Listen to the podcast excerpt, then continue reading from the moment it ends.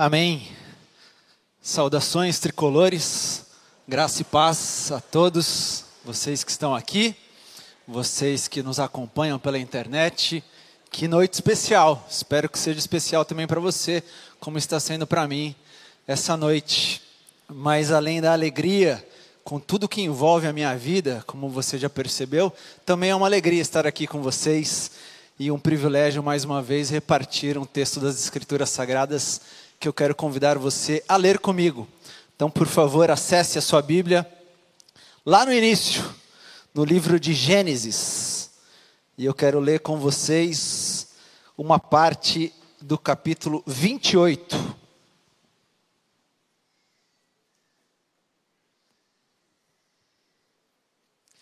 Gênesis capítulo 28, e eu leio a partir do versículo de número 10 onde na versão NVI o texto das Escrituras nos diz o seguinte: Jacó partiu de Berseba e foi para Arã. Chegando a determinado lugar, parou para pernoitar, porque o sol já havia posto. Tomando uma das pedras dali, usou-a como travesseiro e deitou-se. E teve um sonho, no qual viu uma escada apoiada na terra. O seu topo alcançava os céus, e os anjos de Deus subiam e desciam por ela. Ao lado dele estava o Senhor, que lhe disse: Eu sou o Senhor, o Deus de seu pai Abraão e o Deus de Isaque. Darei a você e a seus descendentes a terra na qual você está deitado. Seus descendentes serão como o pó da terra, e se espalharão para o oeste e para o leste, para o norte e para o sul. Todos os povos da terra serão abençoados por meio de você e da sua descendência.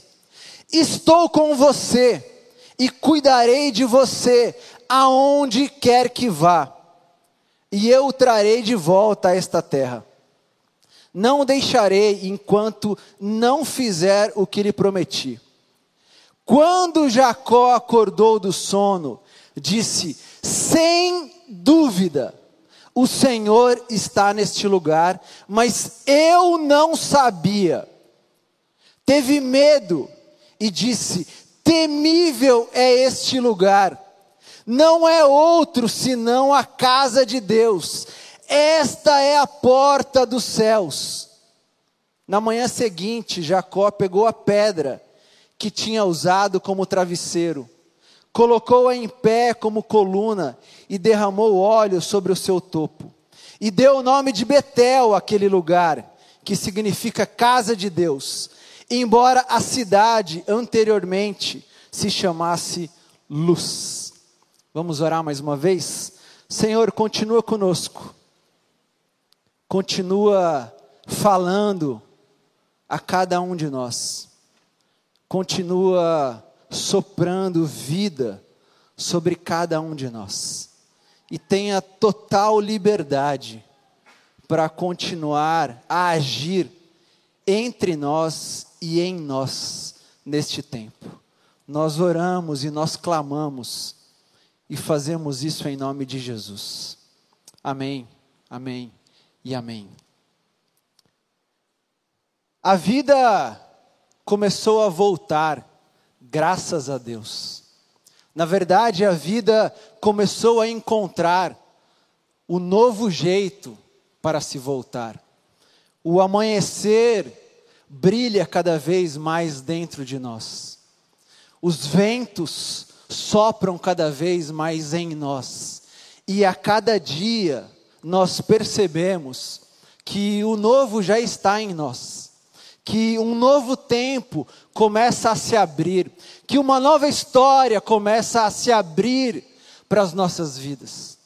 Nós passamos por tempos difíceis, nós passamos por tempos de mudanças, nós mudamos como jamais havíamos imaginado, mas nós já estamos acostumados a mudar essa mudança, esse novo tempo não é uma novidade nas nossas vidas, porque nós sempre passamos por mudanças, nós sempre experimentamos e encontramos algo novo diante de nós. Com certeza você já viveu várias e inúmeras experiências na sua vida individualmente, aonde você percebeu o novo sendo soprado sobre você. Nós já vivemos isso de forma coletiva, como sociedade, como país, como comunidade de fé. Mas isso acontece desde o início. Desde o Éden, desde o jardim, nós fomos acostumados a ter que encontrar o novo diante de nós. Quando nós saímos do jardim, nós entendemos que nós deveríamos construir uma nova vida, construir novas páginas, construir uma nova história.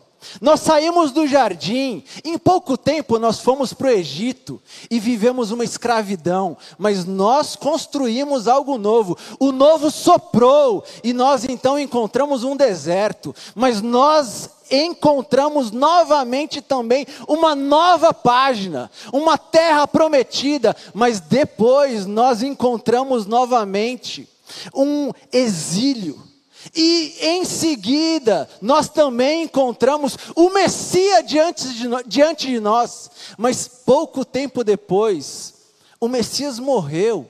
O Messias ressuscitou e nós tivemos que experimentar um novo. Nós estamos acostumados com mudanças.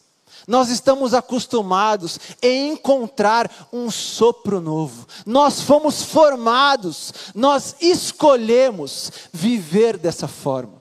O que nos faz entender que este novo que já se abriu, que esta nova vida que está diante de nós, que essas novas páginas que estão nos convidando a construir, a escrever uma nova história, não é novidade.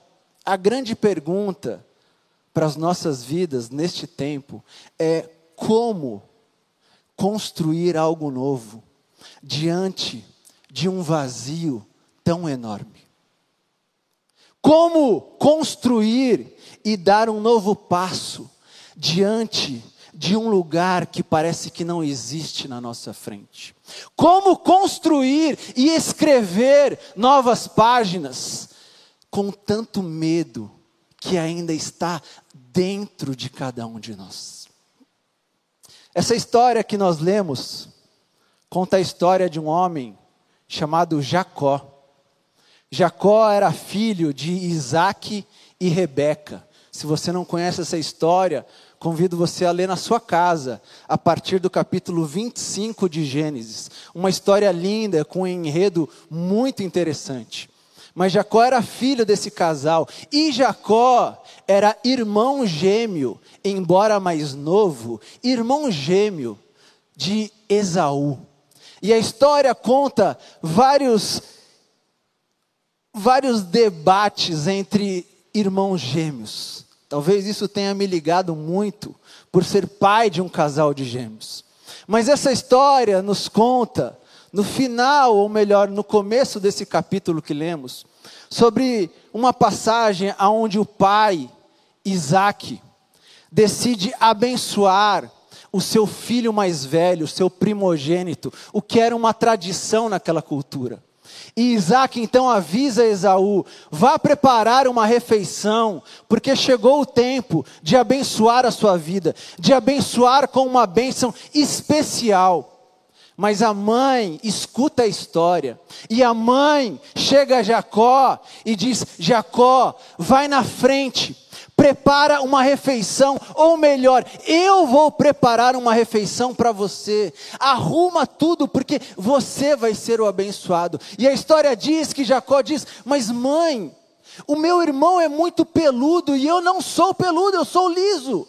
E a mãe diz: Eu vou colocar uma roupa especial em você. Você vai usar uma roupa com o cheiro do seu irmão. E o seu pai vai te abençoar. E Jacó obedece a sua mãe. Jacó oferece a refeição ao seu pai. E o seu pai o abençoa com a bênção especial. Mas a história diz que em seguida, Esaú chega da caça e Esaú percebe o que havia acontecido. E então Esaú diz: Eu vou matar o meu irmão. Eu vou acabar com a vida do meu irmão. Ele já me deu muito problema, agora acabou.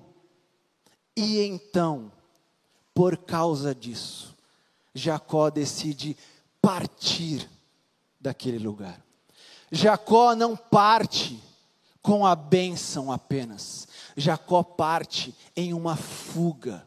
Jacó parte fugindo do seu irmão que queria o matar. Jacó parte com medo e com vergonha do seu pai, do que ele havia feito. Jacó parte, inclusive, com medo e com vergonha do Deus do seu pai pelo que ele havia feito. Mas Jacó parte para um novo tempo, para um novo lugar, para uma nova história. E talvez você não esteja fugindo do seu pai. Talvez você não esteja fugindo do seu irmão ou da sua irmã. Talvez você não esteja fugindo de ninguém, nem mesmo de Deus. Mas, assim como Jacó, você e eu partimos para uma nova história. Assim como Jacó, você e eu partimos para um novo tempo, onde nós não sabemos o que nós vamos encontrar. Assim como Jacó, nós partimos para uma nova história, para novas páginas, para um novo tempo, e partimos com medo. Com medo de tudo que nós vivemos nas últimas páginas, com medo de tudo que nós experimentamos, com medo do que a vida fez conosco. Porque as novas páginas, esse sopro novo, esse amanhecer que tem surgido, ele não necessariamente está tirando de nós o medo que parece que ficou instalado dentro de cada um de nós. Nós ainda carregamos um medo, e um medo que tem nos convidado a viver em uma impropriedade.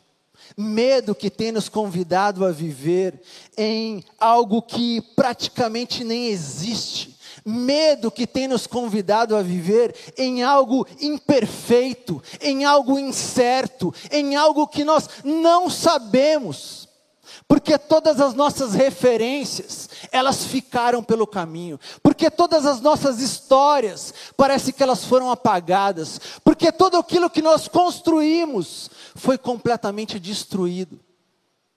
Nós não conseguimos mais, dentro de nós, dar valor às coisas novas que estão surgindo. Nós não conseguimos mais ver um propósito para as nossas relações, para o nosso trabalho, para a nossa vida, para a nossa comunidade de fé. Parece que nós estamos sim em um sopro novo, mas parece que ainda não sabemos como pisar neste novo tempo. Parece que nós já entendemos que o pior ficou para trás, que o novo chegou, mas nós ainda não sabemos como é possível viver neste novo? Como é possível dar valor a esse novo? Como é possível ter um propósito nesse novo? E isso tem nos feito colocar as nossas agendas, colocar o nosso dia a dia e deixar a vida acontecer. Deixar as coisas darem o seu próprio valor sem que a gente tenha uma escolha, deixar que as nossas relações sejam definidas sempre pelos outros, já que nós não queremos mais, nós não sabemos mais como dar valor, nós não sabemos mais onde pisar, nós não sabemos mais como pisar, porque nós estamos fugindo. Nós partimos, mas nós estamos em uma fuga uma fuga, fuga carregada de medo, uma fuga com um sofrimento que continua dentro, na nossa alma, pesando em nós. Mas esse texto mostra Jacó partindo de onde ele estava.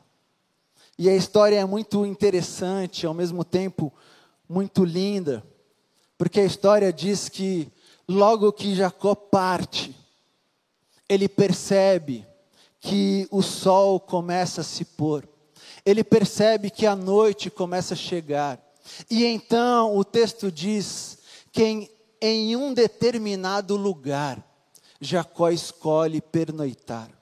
Em um determinado lugar, que em outras palavras na Bíblia é em um lugar qualquer. Porque quando a Bíblia não coloca uma localização, quando a Bíblia não define o lugar, quando a Bíblia não define a terra, quando a Bíblia não define a casa, a Bíblia está dizendo qualquer lugar. Jacó está em absolutamente qualquer lugar, em um lugar comum, em um lugar que ele não faz nem ideia.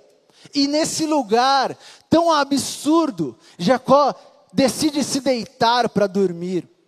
E era tão absurdo aquele lugar, era tão comum, era tão qualquer lugar, que ele encontra uma pedra e decide fazer daquela pedra o seu travesseiro.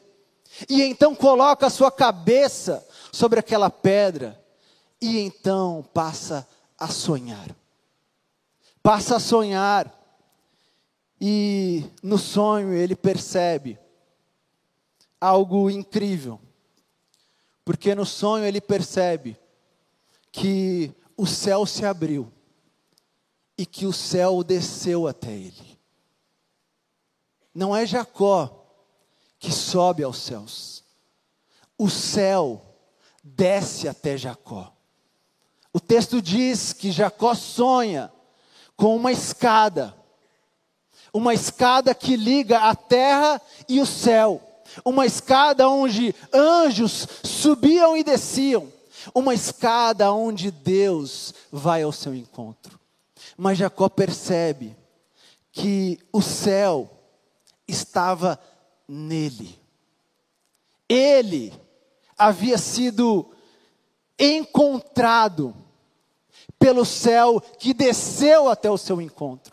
E ele então percebe que o céu, o céu não era um lugar aonde ele deveria ir para fugir dos seus problemas. O céu não era um lugar onde ele poderia se esconder para evitar a construção de um novo tempo. Não, que o céu era um lugar aonde ele seria encontrado para perceber que ele poderia sim viver um novo tempo, mas percebendo que o próprio Deus estaria com ele.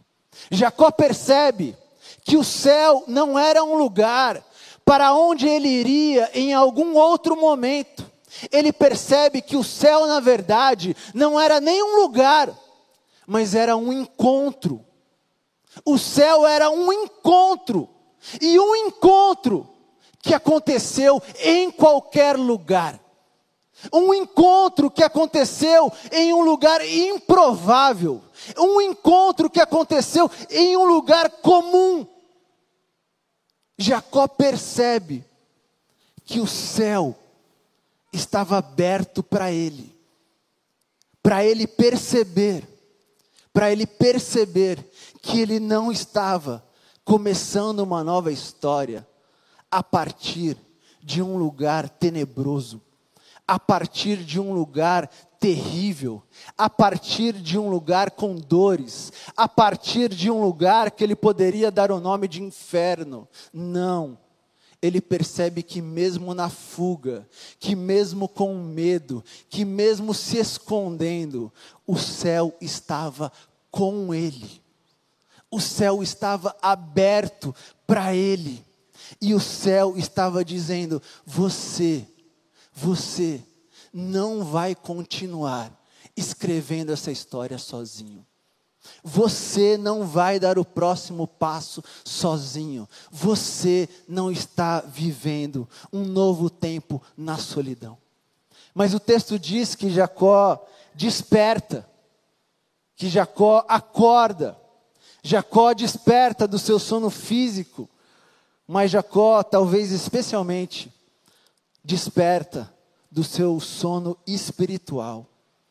E Jacó então percebe e diz: Este lugar, este lugar qualquer, este lugar que não me oferece nada, este lugar onde eu encontrei apenas e tão somente uma pedra, este lugar inadequado, este lugar desconhecido, é casa de Deus.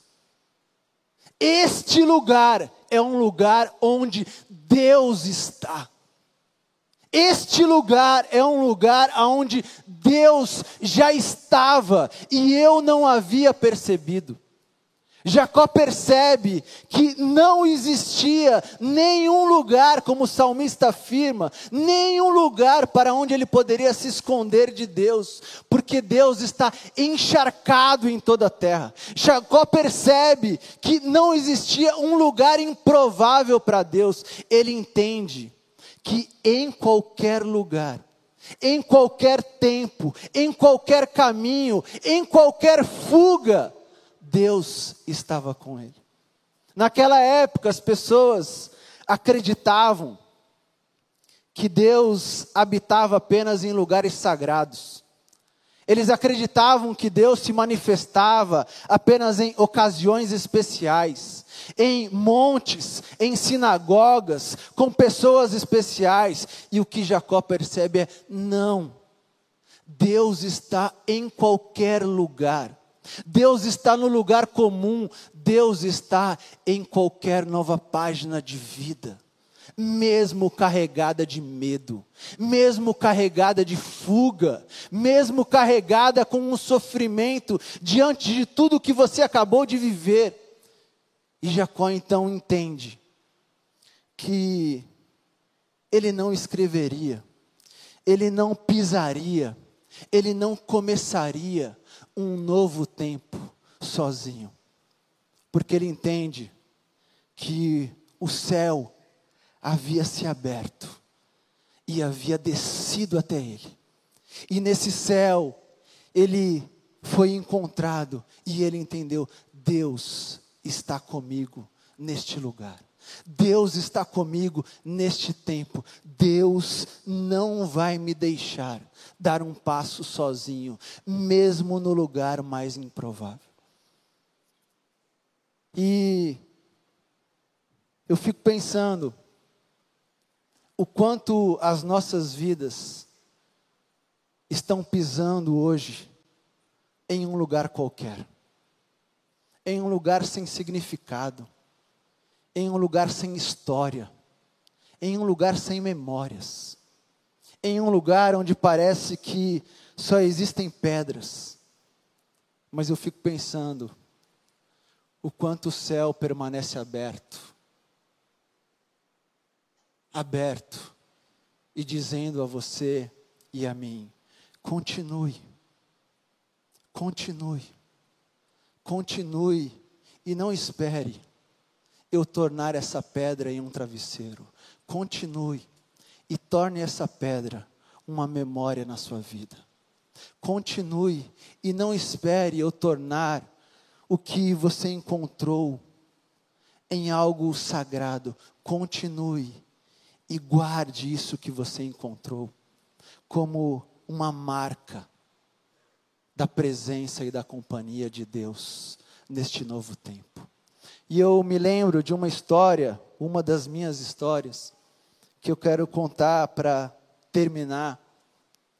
Uma história que eu vivi já há alguns bons anos, quando eu decidi fazer a peregrinação no caminho de Santiago de Compostela. Isso já faz algum tempo. Na verdade, eu fui junto com a minha esposa, liderando um grupo de jovens aqui do Brasil. E eu lembro que nós percorremos alguns quilômetros naquele caminho até chegar em Santiago de Compostela. E durante aquele caminho, uma das minhas perguntas sempre foi aos peregrinos: o que, que você está buscando nessa peregrinação? O que, que você tanto procura? O que, que você imagina que você pode encontrar durante esses quilômetros? E eu recebi inúmeras respostas. Eu conversei com várias e várias pessoas. Mas eu lembro que, além dessas conversas, além dessas trocas, era muito comum a gente encontrar pessoas lesionadas, lesionadas nos pés, nos joelhos. E eu lembro que no início eu ajudei alguns peregrinos, até que na metade da nossa peregrinação, fui eu que lesionei os dois joelhos. Porque é um caminho com pisos muito distintos. Você encontra terra, grama, pedra, pedregulho, você encontra descida, você encontra subida, e o seu joelho é muito exigido. E na metade eu estourei os dois, a patela nos dois joelhos. Algo que me fez andar o final da peregrinação toda com uma espécie de muleta para os dois, para as duas pernas. E eu lembro que eu andava com muita dificuldade e naquele final eu já não queria conversar com nenhum outro peregrino. Eu perguntava para Deus: o que, que eu estou fazendo aqui? Agora eu não estou mais perguntando para as pessoas, eu estou perguntando: o que, que eu vim fazer nesse lugar? O que, que eu vim fazer a não ser ter bolhas em todos os meus, a parte do meu pé e os meus dois joelhos? O que, que eu estou fazendo aqui? Mas eu lembro de uma experiência que marcou a minha vida completamente onde no último dia do caminho, talvez faltando 20, 25 quilômetros para chegar até a catedral, até Santiago de Compostela, eu já estava sozinho, porque ninguém conseguia acompanhar o meu ritmo lá atrás com as muletas. E eu fiz uma curva. E quando eu terminei aquela curva, eu olhei uma das ladeiras mais assustadoras da minha vida. E eu pensei, meu Deus do céu, o que de fato eu estou fazendo aqui? E eu lembro que eu dei os meus primeiros passos indignado com Deus. É, murmurando, falando poucas e boas, e eu não conseguia me arrastar naquele lugar, até que, quando eu estava literalmente na metade daquela ladeira, talvez depois de três horas de subida, eu fui encontrado. Eu fui encontrado por um casal já de idosos. E um casal que estava com uma menininha linda, talvez com oito, dez anos de idade. E eu lembro que aquela menininha linda e maravilhosa, ela tinha síndrome de Down. E aquele casal, quando me viu me arrastando, parou do meu lado, começou a perguntar de onde eu era, fez a famosa pergunta: o que, que você veio procurar nesse lugar? E eu tentando responder com a minha braveza, até que de repente, aquela garotinha largou a mão dos seus avós, imagino eu, veio ao meu lado, pegou a minha mão e ela disse: Vamos subir junto? E aquela menininha terminou a subida comigo. Eu segurando a mão dela, com duas muletas na outra braço, os dois idosos um pouco à frente, e ao terminar ela simplesmente olhou para trás e disse: Continua, você vai chegar lá. Continua, você vai chegar lá. E quando eu escutei aquela voz, eu percebi, Deus veio ao meu encontro, em um lugar qualquer. Eu não vim para esse lugar para encontrar outro peregrino. Eu vim para esse lugar porque Deus queria me encontrar no lugar mais improvável, na subida mais absurda, que eu odiei com todas as minhas forças. Mas Deus foi me encontrar naquele lugar, dizendo: Eu não estou nos lugares aonde você imagina apenas. eu estou nos lugares mais improváveis que você jamais imaginaria. Eu estou nas páginas mais improváveis que você imaginou. E eu estou querendo te lembrar: continue, continue, porque eu vou te ajudar. Continue, porque eu estou te protegendo. Continue, porque existe vida pela frente. Continue, porque você está chegando. Continue, porque o céu está aberto. O céu continua aberto. A escada continua pronta para lembrar a você e para lembrar a mim: Deus, Deus está neste lugar qualquer que a vida se apresentou. Talvez a sua casa tenha se tornado esse lugar qualquer. Talvez o seu trabalho tenha se lugar tenha se tornado o lugar mais absurdo de todos. Mas acredite, minha irmã e meu irmão, Deus, Deus está ali com você, porque o céu está aberto. Deus está ali e Ele está dizendo: pegue essa pedra, pegue essa pedra, não fique deitada aí. Pegue essa pedra que você encontrou, não fique prostrado nesse lugar, pegue essa pedra, olhe para ela e diga: Este lugar é casa de Deus. Pegue essa pedra, coloque sobre um altar e diga: Deus estava sempre comigo, eu é que não percebi. Pegue essa pedra e não espere ela se tornar um travesseiro mas torne ela uma marca de esperança sobre a sua vida. Torne a pedra a única coisa que você tem nesse novo tempo. E diga para ela: você é uma marca de esperança sobre esse novo lugar que eu estou pisando. Você é uma marca da bondade de Deus. Você é uma marca que Deus está aqui comigo. Você é uma marca do Deus, do Deus que escolheu estar conosco e dizer: continue, não pare e não tenha medo, continue, não pare, não fique aqui, continue, porque o novo chegou. Porque existe uma vida pela frente. E porque eu estou. Eu continuo. E eu estarei andando com você neste novo caminho. E que Deus continue abençoando você. Que Deus continue soprando novo sobre cada um de nós. E que essas pedras continuem sendo sinais da presença da esperança que permaneceu viva e que está com cada um de nós. Deus te abençoe e nos abençoe. Amém.